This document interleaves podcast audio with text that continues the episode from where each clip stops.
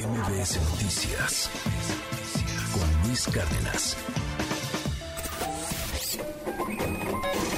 Economía y finanzas con Pedro Tello Villagrán.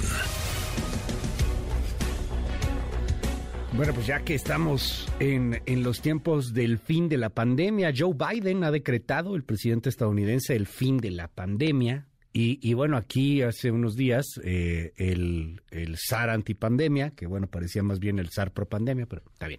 Hugo López Gatel, en, en el martes de la salud de la mañanera, eh, pues ya habló de que el cubrebocas pues nunca fue obligatorio, entonces pues ya realmente va a ser una mera sugerencia.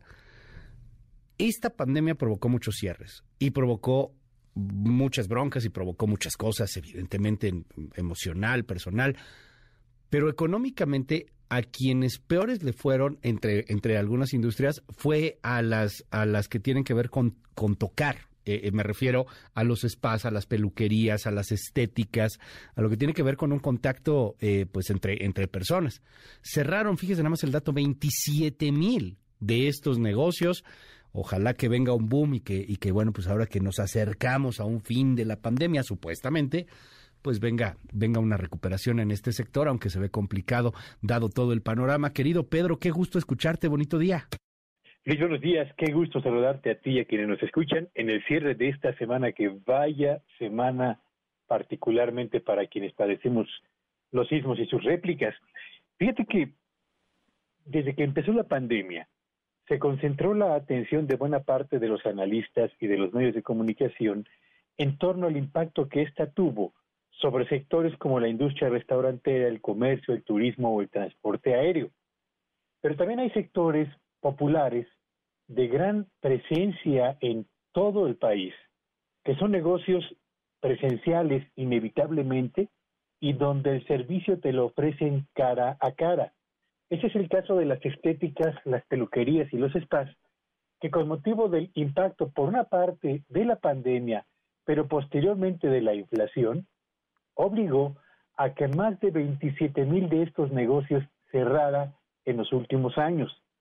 Hablamos de negocios que dejaron sin empleo a más de 90 mil trabajadores y de negocios que los que lograron sobrevivir, Luis, hoy tienen un nivel de ingresos que está todavía 20% por debajo del que registraban antes de que empezara la pandemia no solamente ha sido el, cierre y los cambios en los hábitos de los eh, ciudadanos derivados por, de la pandemia, lo que provocó las dificultades que enfrenta este componente de la actividad económica nacional, sino también recientemente la inflación.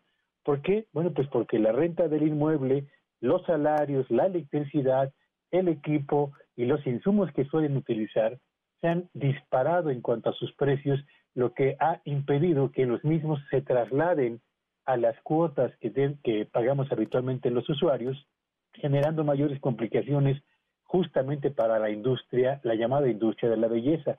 Así que otro de los daños colaterales de la pandemia, pero también de la inflación, Luis, se encuentra en una actividad económica muy popular, particularmente en los barrios, y que se convirtió en una válvula de escape hace años para quienes decidían no estudiar alguna carrera larga. Hoy, las peluquerías, las estéticas y los spas sobreviven, pero en condiciones francamente muy complicadas todavía.